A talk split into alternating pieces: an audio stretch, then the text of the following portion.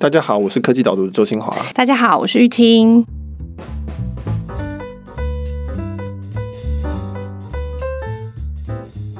Michael，最近科技公司的法务部是不是蛮忙的啊？对，最近科技公司的法务都很忙。你很有经验吗？你对，我以前也是科技公司的法务，不过科技公司法务一直都很忙啊，那、哦、只是忙的不同的事情。比如说苹果在忙更高通，高通的法务现在在哭啊。嗯，有些比如说 Facebook 的法务也已经哭了两年了吧？其实 Google 也在哭嘛，哭不同的事情。对对对对对，法律的交锋，不管是企业跟企业之间，或是企业跟政府之间，越来越多。那我们今天讨论的是华为。他们的法务肯定头也是非常大的，最近炒得非常热烈的科技战。对，不过我们要先说一声抱歉，说我们上礼拜请假，有会员写信来问我，其实我们的音频是不定期更新的，我们尽量做到每一周，但是没办法承诺，因为这个不是在我们的付费的内容之中。我们很喜欢做，会尽量的每一周做，但是就是有时候会有些状况啊。很高兴收到大家肯定，目前它还是一个处于不定期的状态，对对对，所以如果没有收听到的时候，请大家多多包涵。对，好。所以，我们今天要讨论就是华为，或者说叫做川普围堵华为这件事情。其实这新闻已经很久了，延续了大概半年了。我也一直断断续续的在写，很早很早就在写了。从去年 CES 展的时候，那个时候展场上面很大的一个新闻，就是 AT&T 美国的电信商不跟华为合作。从那个时候开始，就一直都有在注意，陆陆续续一直到现在。对，其实一开始第一个被宰的是中兴。就跟这次对华一样啊，美国是签署一个行政命令，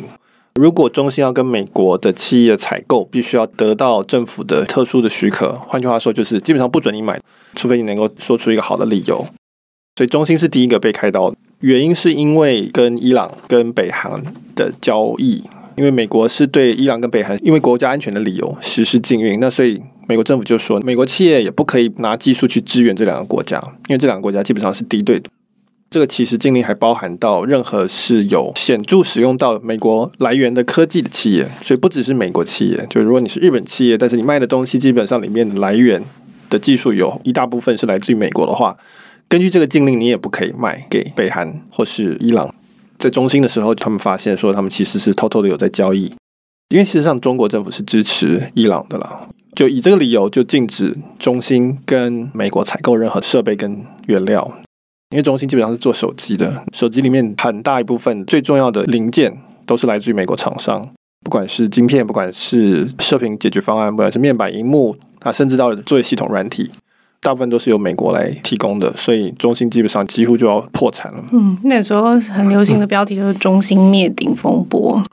对，那后来他们承诺不再犯，然后以及跟美国就投降，基本上，那后来美国就网开一面，让他继续可以做。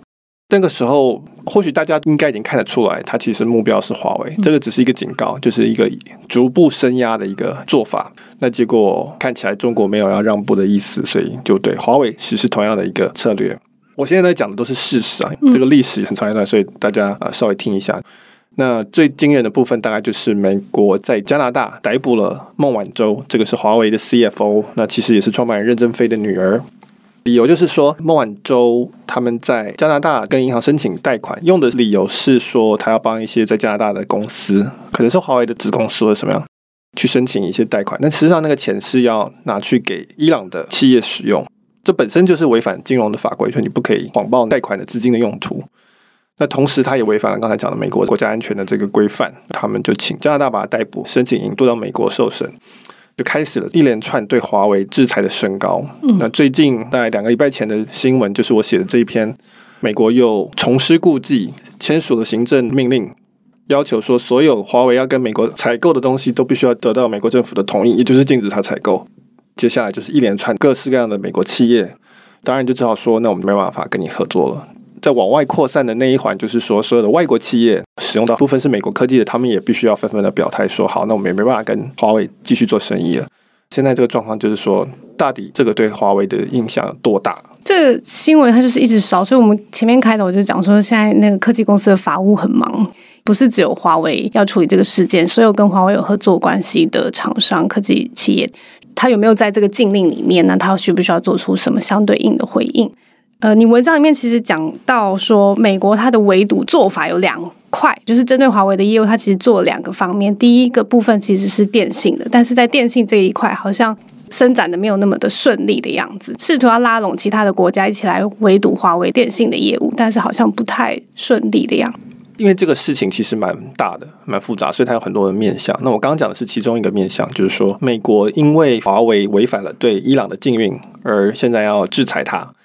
所以这个理由是国家安全的理由。除此之外，美国政府一直有在试图要去打压华为的电信业务。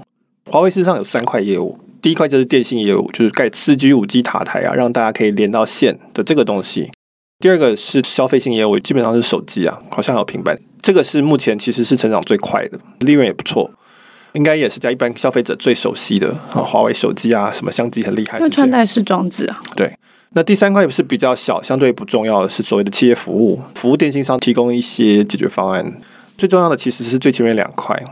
其实美国政府本来就在试图要围堵华为的电信业务，这个我们好像过去有讨论过，它联合了所谓的五眼联盟 （Five Eye）。美国、英国、澳洲、纽西兰跟加拿大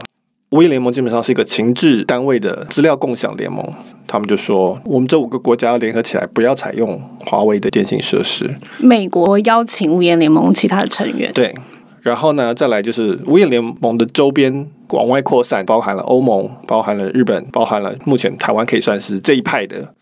被游说说不要使用华为。这个理由也是国家安全理由，但是不太一样，跟制裁华为。偷偷跟伊朗的这个国家安全理由是不同的。电信业的这个国家安全理由是说，因为电信是非常重要的一个基础设施，整个国家的资讯都在这上面嘛。那所以他认为说，我们不能够把这个交给一个像中国这样子的政府出来的公司，因为这公司本身它有一个很不清楚的色彩，到底是什么样的公司，背后背景是什么不清楚。那因此。基于一种不信任的感觉，对，它是一种预防的概念，就是说这个东西很重要，那因此我们不可以交给我们不信任的这一个国家的这个企业。而且，如果这五眼联盟里面有任何一家使用了华为的东西，那是不是在上面分享的资料就有可能经过华为的基础设施？因为他们是情报合作单位嘛？对，他们是情报合作单位，所以是从一个防范的理由，一个情报单位出发的一个国家安全的一个策略，说那我们都不要用。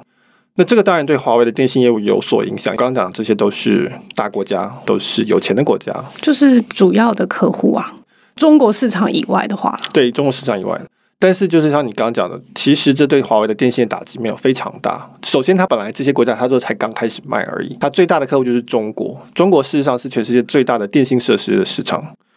我好像在文章里有提到过，就是说中国的塔台数是可能在全世界塔台数的七十五 percent。因为它人口多又密集，这两个条件同时成立，因此它需要非常多的塔台，所以中国这个市场就已经很够华为吃了。那再加上还有很多新兴国家，其实是不在刚才我讲的美国势力范围之内的，比如说巴西、印尼、印度、整个非洲、拉丁美洲，这其实都不完全听美国的话，同时他们人也非常多，其实也很需要塔台。所以，其实华为在电信业务上面，从市场面的打击其实没有那么的大，所以华为在这方面并没有非常的担心。事实上，它的业务还是一直在成长。所以那个时候，经常会看到说，不同的国家其实最后还是决定要跟华为合作，包括英国一个电信商，最后也是决定要采用华为的设施。对每一个国家的每一个电信商，你就会看到这个交战出现。美国政府，比如说游说德国政府说，我们不要再用华为东西，德国政府会说。可是这个是民营的竞争，电信商竞争，我没有办法去随便要求说不能用什么东西，不能买什么东西。这个是自由市场的精神，除非我能够有举出很有力的证据。它现在是一个防范的概念，它并不是说我真的看到你有装后门，装后门事实上是几乎都有的，技术上几乎是不可免的，一定要装个后门才能够做维修啊等等的事情。但是你没有真正的证据说哦，华为真的在破坏你的情报系统。在商业间谍以外的间谍行为，其实美国政府并没有掌握什么华为在做这种事情的证据。所以你是说，华为在商业间谍案它是有成立的，但是在国家层级的这种间谍情报的危机，没有人提出证据出来。呃，应该是说，在商业间谍的部分，华为被美国的企业控告或是起诉蛮多个案子，但是并没有任何一个案子真的走到结尾。这个很多的原因，包括很多公司最后决定说，我还是想要进中国市场，我不想要得罪这边的人，这样种种原因。但是这个记录是很多的，《华尔街日报》最近做了一个长篇报道，就在整理这些事情，所以这个是有。但是我们说那种零零七 James Bond 这种间谍，就是盗取国家核弹的，这个目前是没有证据的。事实上，我也不觉得华为在这个阶段会做这种事情，因为目前是犯不着。回到刚才德国的，就说我总理梅克尔去跟我的电信商 Vodafone 说，你不要买华为的。那 Vodafone 会说，可是你有没有证据？可是华为东西可能比较便宜啊，事实上听说是比较便宜，客服比较好，五 G 可能也走得比较快。我如果不买它，我是不是就落后？我落后的那欧洲是单一市场，说不定葡萄牙、西班牙用，那也许他的电信商就会来吃掉我的市场。所以这其实本身是至少在西方国家，它不是那么的容易的从下面就可以命令说所有人都不准用，所以就看到各式各样的交战。你如果看到我刚刚讲的那些新兴国家，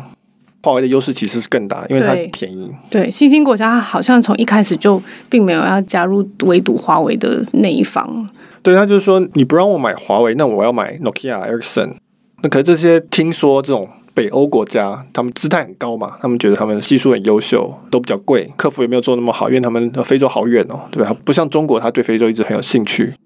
然后治安这东西，我们这个治安大概也没什么好被偷的，他可能觉得我们也不是说有决定性的地位。取舍的这个优先度上面，华为基本上就是一个比较合理的选项，就从价格或者服务的角度来看，都是合理的。为了一个你又没有办法证明的证据，或者说这个不信任感在我这边没有那么严重，或不是最优先的事情的话，我为什么要跟着你呢？所以非洲的部分，我看到他们是从一开始就没有要跟进的。对啊，所以总而言之，这个说明了说为什么在电信这个方面的业务上，对华为其实打击不大。事实上，它业务还一直在成长。就变成现在这一招，其实是针对它的消费型手机的业务，也是对它电信业务了。但是它是从供给端下手，就是说，就是美国最强的这个部分。对，他就说，那我们都不卖给你，就算你卖电信设备，你还是要用我们的处理器，你还是要我们的射频解决方案，你甚至还是要我们的晶片等等。那这个是非常绝的做法，所以现在对华为的冲击也非常大。现在大家就在看的就是，到底华为能够自给自足到什么程度？能够撑到什么时候？以及当然也会看说哦，川普能够撑到什么程度？就他也有国内的压力，他也有明年的大选。中国很大一方面就在赌说，也许我们跟你死撑下去，说不定是你先被换掉，不是我们先被换掉。中心禁令一出来的时候，中国很热烈的讨论说要自治啊，科技要自立啊。这个时候就一直在不停的讨论。美国禁令华为的技术出口的时候也是一样的，然后华为很快的就回应了，对不对？他说我们有备案的，那我们现在这个。备案就是要变成正式的解决方案了，但是你觉得呢？大家是怎么看？说华为到底能不能应对这次的禁令危机？从某方面来讲，科技上的对中国的围堵战略是从李克强总理某一年喊出来的，说要中国制造二零二五。这个时候对美国来说，整个科技也是一个非常大的一个警讯，因为你的意思就是说，你不要再跟我买，你要全部都可以自给自足。这个时候大家会开始觉得说，我不能够再盲目的追逐中国市场。我们等下会讲到这个不平衡的情况在哪里。那但是基本上过去美国企业会觉得说，我可以允许某方面你一直在占我们的便宜，是因为我们可以进入你的市场卖东西给你，至少我可以把这些零件卖给你。那但是现在你说你要在二零二五年变成自给自足，我们连那个生意都没有。那这个时候我们就就要开始想说，过去以来双方的情况是不是平衡的？华为当然作为中国领导的硬体厂商，它当然也一直在做自己开发的东西。它一共有七十几家相关的公司，其中现在最受瞩目的，除了华为本身之外，就是华为海思。那华为海思就是他们自己做的半导体的公司。那他们目前最新的两个产品，一个叫做麒麟处理器，那这个是手机中的处理器。那另外一个叫做鲲鹏，做伺服器，就是一个是手机业务，一个是电信业务的处理器。任正非那个时候就说：“哦，我们可以自给自足，我们不怕，自己要信心喊话。”他当然一定要这样喊了。但是真的能够自给自足到什么程度呢？很大的一个问号是在于 ARM。ARM 是英国的一个公司，基本上刚才讲的麒麟跟鲲鹏其实都是用 ARM 的架构上面再加东西去做的。ARM 已经宣布说不能够再跟华为合作。ARM 事实上是由苹果共同创办的，当年，所以他们就说我们不能再跟你继续合作。那但是现有已经卖的东西，那个是可以的。这个禁令是没有溯及既往。根据我看到资料是说，华为海思原本就已经跟 ARM 签了目前这一代晶片的架构性协议，那是永久授权。所以照理说，麒麟是可以继续做的，因为这个是已经授权完毕的事情。那鲲鹏在禁令出来的时候还没有上市，所以我不知道它的状况怎么样。在 Google 的 Android 是类似的，现阶段已经授权的部分是可以继续用的，但是它就没有办法跟 ARM 合作开发下一代，然后它也没办法拿到 Android 的下一代，将来只能拿到开源版的。那所以这个就会造成说它的开发速度会越来越慢。但是不会是这么快的反应。至少在这一代的手机上面，可能还没有立即性的影响。立即性的演讲反而是在其他的零件上面，或是实际上去买到那个晶片的这个问题，不是在技术上。所以现阶段手机或者是伺服器基本上是没有受到影响，但市场很恐慌就是了。应该说它的技术是可以作用的，但是它能不能买到我刚刚讲的美国不准他卖的那些晶片，那那是一个很大的问题。任正非说他们有备料，因为他们在看到中兴的下场之后，他们就有预感。快要到我们头上了，就那个时候就已经很快的去买了一堆的材料出来。那目前市场的预测是备料大概三个月到九个月的估计都有。那如果川普撑到比如说九个月之后连任当选了，这个禁令继续实施的话，在那之后，我觉得华为的电信业务跟手机业务都非常非常的危险，因为没有新的晶片进来，就算是电信设备你也很难做，除非你拿旧的东西出来做，或是他用一些代理商，就是换个名字去买。黑市这个一直也都有，但是那个就会非常非常的困难。听起来就是说这件事情延烧至少还有六个月，甚至是九个月的状态，对不对？而且照你刚刚讲的话，它其实是很以前就开始发生的事件了。其实从中国跟美国科技的不平衡的部分，从以前就一直在发展了。所以很多人这次看到华为的禁令的时候，就说，对啊，可是 Google 以前也被禁止不能进到中国的市场。其实两国对于某些企业针对的做法，一直都是出现存在的。对，中国人会说美国对我们开启贸易战，美国人会说中国从二十年前对我们开启贸易战。他们会觉得说这个不公平是源自于当年中国跟台湾进入 WTO 的时候，那个时候中国是承诺说我要开放市场。WTO 的意思就是大家都开放市场嘛，促进贸易对大家都好，这个是经济学上证明的事情。那可是问题是说，中国加入 WTO 之后，它的确是从美国开放市场获得很大利益。基本上大家都把工厂搬到中国去了，然后中国的产品可以卖到全世界，中国成为世界工厂。那可是大家认为中国的市场并没有真的开放给美国的企业进去。比如说网络上有张图说美国禁止华为，但是中国禁止，比如说 Facebook、Google、Dropbox 这些全部都不准进去嘛？哈。从美国这方面的角度来讲，他觉得这是不平衡的，因为 WTO 本身的宗旨基本上它可以看成是一个已开发国家跟开发中国家的一个交易。它的交易的过程就是说，我们已开发国家把市场打开，让你可以卖东西，你们经济可以成长，但是你们开发中国家或是新兴国家，应该要让我们的资金、让我们的技术可以进去，那我们可以从你们的成长中也得到利润。这个开放市场是包含产品，也包含原物料，也包含资金跟技术的。那他们认为中国只做到一半而已，所以你美国企业去中国，你一定要开合资公司，技术一定要转移，不能够有真的主导权，然后你的钱基本上也很难转得出来。很多的行业，比如说金融业、网络业、这个影视媒体什么，根本是进不去了。他们就觉得这个就不是真正的开放，那只是因为中国的市场实在是太大太诱人了。那因此可以说，过去二十年来，大家都是处于一种睁一只眼闭一只眼的状态。因为你有任何一个国家或者任何一个企业说太过分了，我们要抗议，我们要去 WTO 申诉等等，怎么样？他就会担心说中国就会把它挡在外面，你其他企业就可以进去抢它市场了。所以美国如果进不去，日本就可以进去抢你的市场。这里面有一个赛局策略动态的问题。对，你刚刚也是提到说华为的那个商业间谍案，很多到后面它也是没有持续的走下去的原因，也是跟这个中国市场巨大的利益是有关系的。对啊，比如说，我记得好像那个时候是某个电信商吧，发现华为偷他们的东西，然后就要去起诉。好像不是电信商，因为中国一直卡着高通跟另外一家公司的合并的时候。哦，Motorola。哦，是 Motorola。对，那所以最后 Motorola 就为了要让合并案能够通过，这件事情就算了。那所以这也显示另外一个问题，就是说中国很多的企业，特别是华为，你会觉得它其实就是中国政府的一份子。在中国有所谓的国有企业以及私营企业的分别。那华为在中国是自认为是私营企业，但它未上市。可是其他的国家的人都会觉得说，你这看起来很像不是我们定义的私营企业。那我其实有另外写一篇文章讨论这个事情，这里不详细谈了。总而言之，就是从一般西方的公司法的角度来看，华为根本就不是私营企业，它基本上实质控制权其实是在中国政府手上的，就变成说，那我怎么跟你华为竞争？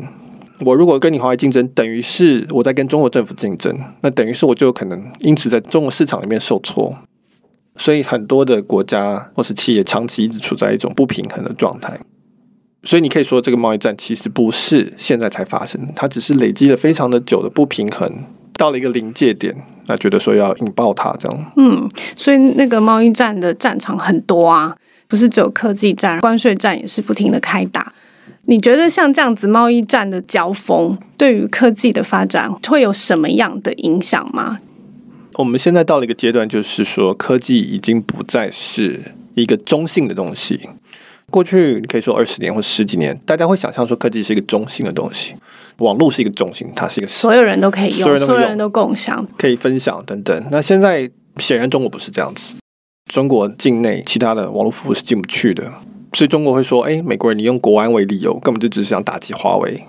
美国人就会说：“那你为什么不让 Facebook 进去？你的理由一样是国安理由吗？你说呢？这个会威胁到共产党的政权，所以你不让外国企业进入提供网络服务，你也是用国安理由啊？你就可以看到，其实是主权国家它影响力在科技业也是越来越明显的。到了现在，已经是我们无法再去维持那个假象，说科技是中立，或者说科技没办法再维持中立了。”这个东西太重要了，以至于国家必须要去把它纳入它的规范的体系之中。所以，华为是个最明显的例子，就是说，电信它现在已经成为了国安的一部分，它已经成为了国家主权体现的一部分。因此，它必须要跟随这个政治的逻辑。如果说美国跟中国，它基本上有很大不同的意识形态，很大不同的组织的架构，一个民主政府，一个基本上是集权政府，那它的科技本身也不相容，因为我没有办法在我的体系里面放你的东西。万一将来你要攻击我，如果我们这两个体系是无法共存的话，那个风险太大了。所以你的意思是说，企业它必须要意识到这件事情，就是我们以前可能是游走在不同的国家，正常的做生意，这是 OK，但是现在不行，你这个部分已经重要到它是属于国家安全、国家基础设施的一环了，不能再觉得说哦，我不都不用管政治了。国际的情势其实对于现在科技公司来说是非常重要、需要考量的事情，是不是？对，有些人说这个叫做理想破灭，就是我们以前科技浪漫的理想是说，这是一个共同大家的东西嘛，这是一个新的力量。呃，我觉得其实不是破灭，而是说它力量太强大了，它发展的太成功了。只要是一个很成功的力量，它必须要遵从一种意识形态的指挥啦，哦，他必须要遵从一个逻辑。那因此现在就是一个他开始找到他的要遵循什么意识形态的时刻到了。我们现在在，我想未来五年会不断看到就是。大家在厘清我要去遵循哪一个意识形态的过程，不管是 Facebook，不管是 Google 这种，或者是说像是晶片、无人机等等，因为它其实都有很强大的力量，嗯，哦，或者监视科技等等。在我们理解的中国，它的意识形态不用讨论，已经决定了，你就是要遵照这个逻辑。那你说在所谓的自由民主国家，这个就比较复杂一点。你看看微软的员工抗议，微软把监视技术卖给军队，嗯，或者亚马逊员工抗议，亚马逊把无人机的技术卖给军队。Google 也有一样的事情。Google 也有一样问题，就是这个在自由民主国家是需要重新去厘清的事情。哪些东西是可以用来监视我们、控制我们？那哪些是用来去节制力政府的力量？嗯，这个是还没有很清楚的，所以会同时会出现很多很复杂的状况。以及就是你现在看到两个阵营的碰撞，我们从传出来的消息可以知道，美国在贸易战里面对中国最重要的要求就是开放市场、开放网络市场、保护知识产权、开放金融市场，要让外国的组织可以进去监督，说你是不是真的有开放。对中国来说，它的挑战非常大，因为这东西本来都是它维持政权的工具，也是一样，你要放入外国的东西来控制或者来监督。你让 Facebook 进来，那变成他没有办法控制舆论。这同样是在他的体系里面是一个很大的挑战，所以他也受到很大的一个威胁，所以他也在想说，我到底要怎么样可以降低这个影响力？到底我是要多大程度的开放？但是显然又不能够动摇到他的政权的稳定性，这都是因为科技的威力强大造成的。嗯，好，我们今天试着讨论一下华为的这些，不过这个是一个历史很久，而且看起来绝对是还会继续再发展下去，所以科技导读是会持续关心的。如果你对今天讨论这样类似的题目有兴趣的话，欢迎你来订阅科技导读。科技导读是一个付费的专门讨论科技以及商业策略的媒体，由我来撰写。那如果你有兴趣试试看的话，欢迎在 Google 上面搜寻科技导读，导是岛屿的岛。会有个订阅网址，你可以试试看。那第一个月是不满意无条件退费，所以不要担心，可以试试看。好，那但是我们有提供那个 Podcast 听众一个优惠，所以你在首次购买的话，那你就填入 Podcast P O D C A S T 这个优惠码，那你就可以获得首月折抵五十元的优惠，就欢迎大家试试看喽。今天到这边，谢谢大家，拜拜，拜拜。